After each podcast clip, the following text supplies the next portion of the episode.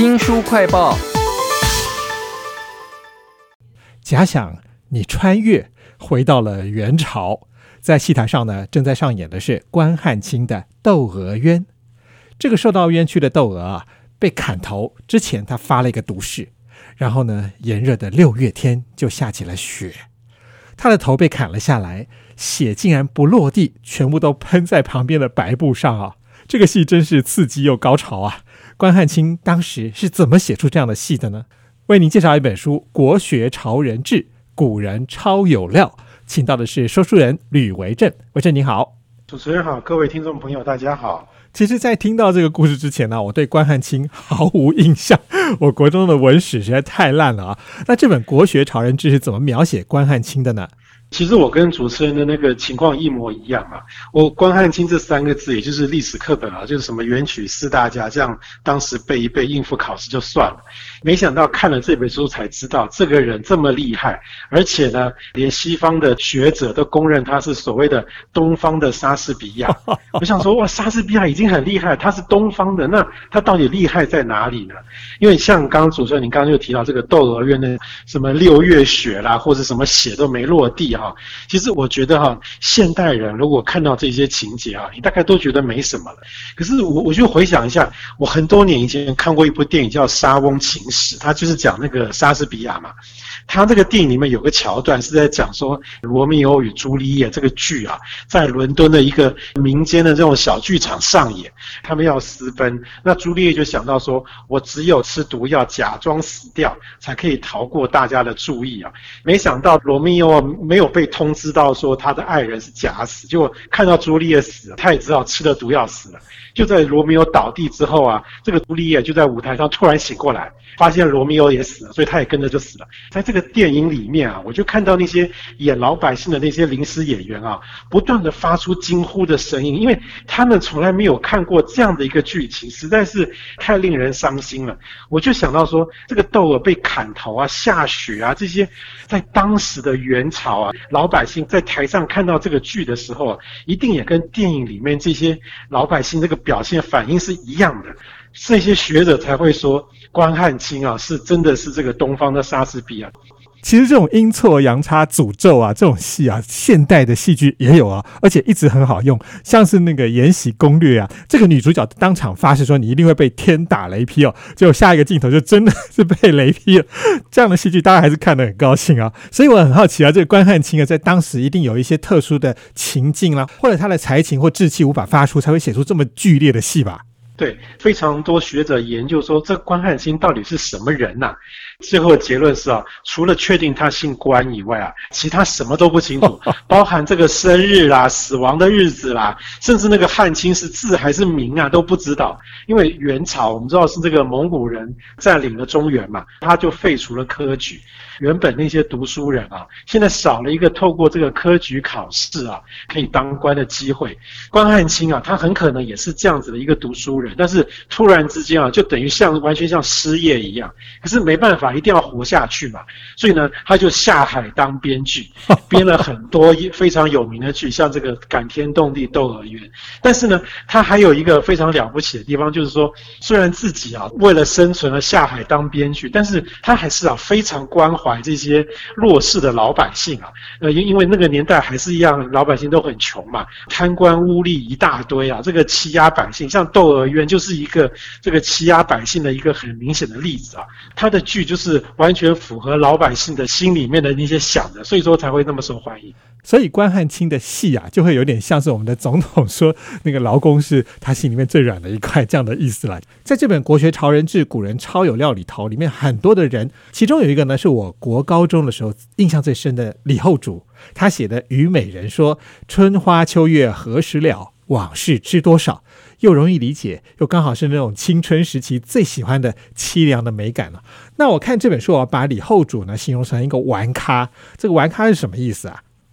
对，这个也是啊，国文或历史课本没有告诉我们的事啊，因为我们都以为这个南唐后主李煜啊，就是一个亡国之君啊，可是却没有讲到他在亡国之前是什么样子。他毕竟是皇帝生的嘛，所以他一生出来直接封了亲王。但是有个特别的地方是啊，他其实排行顺位非常小。在他前面有六个可以当皇帝的人，所以其实他原本就觉得说，我应该是当不了皇帝的，那我就吟诗作乐，快活过一辈子就好。所以说他在这个生命的前半期就是这样子一个玩咖 啊，可是就不知道怎么搞的，他前面的哥哥啊、叔叔啊全部都死光了，他就这样子硬被推上去当皇帝。我们刚刚讲这几个人物都来自于这本书《国学潮人志》，古人超有料在书里面应该还有一些你比较熟悉的文人，然后被他写的让你也觉得很意外的吧？诶，我觉得应该不只是我了，应该所有的人啊，对于以下这个人物啊，也会觉得有点耳目一新的感觉啊，那就是苏东坡。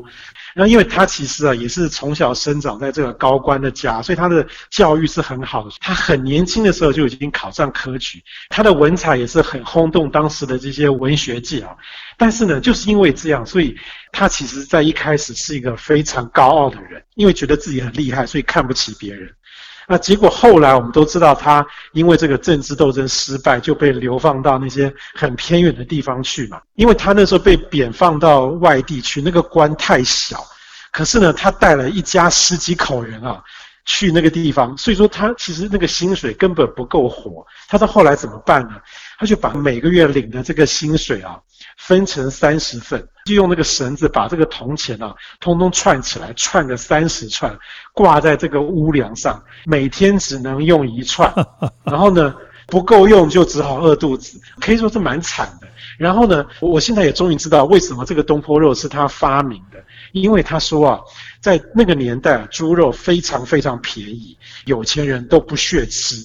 而且呢，呃，对于穷人来讲啊，虽然很便宜，没错，可是他们都不知道这个肉该怎么煮比较好吃，所以搞到最后就是这种猪肉没人要。苏东坡居然啊，可以发明像东坡肉这种做法，把这个猪肉弄得非常好吃。哇！那从此之后，他流放的这个地方，甚至像美食之都一样，因为他发明了一堆菜，好像很多人可以来这边观光，然后顺便吃菜一样。啊，我还以为东坡肉是比较有钱人吃的那种美食，没有想到其他的来源是因为落魄的苏东坡。那这本《国学潮人志》，古人超有料里头，有没有那些不是文学界却又可以当年轻人表率的人呢？哎，有，呃，也有一个人啊，他被形容成是这个职场达人，甚至呢，他可以向上管理秦始皇。我们在印象中的秦始皇是一个多么凶暴的角色，我居然可以向上管理他。那这个人是谁呢？这个人是李斯。秦始皇统一天下，但是这个李斯其实不是秦国人，他是等于是外外来人士啊。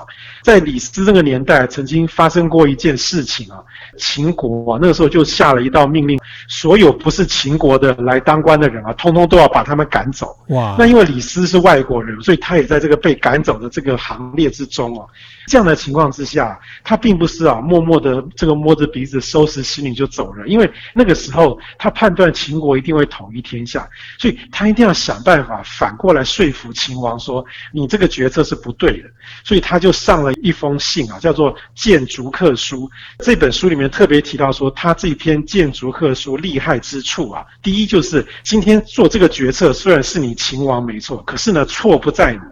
我们不能把过错怪在老板头上。否则老板一听就直接把你砍头了，还听你讲下面的事情嘛，对不对？所以第一绝对不能说是错在秦王。第二呢，他就开始举例说啊，秦始皇之前的很多秦王啊，都是因为用了外国人，所以这个秦国才会强盛。最有名的例子啊，就是这个秦孝公用了商鞅变法嘛，这个我想大家都知道。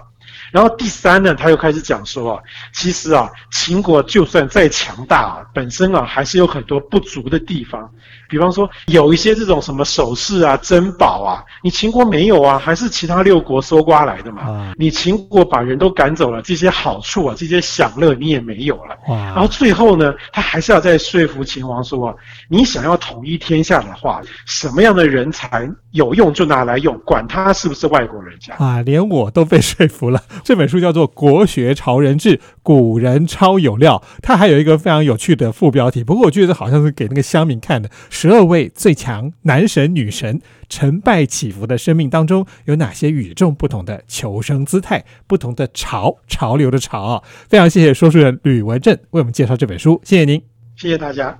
听众朋友，如果想要重复的收听我们的节目，或者说您只听到了一半，想要补足的话呢，我们在脸书、YouTube、Spotify、Podcast 都有新书快报。欢迎您下载 APP 订阅频道。我是周翔，下次再会。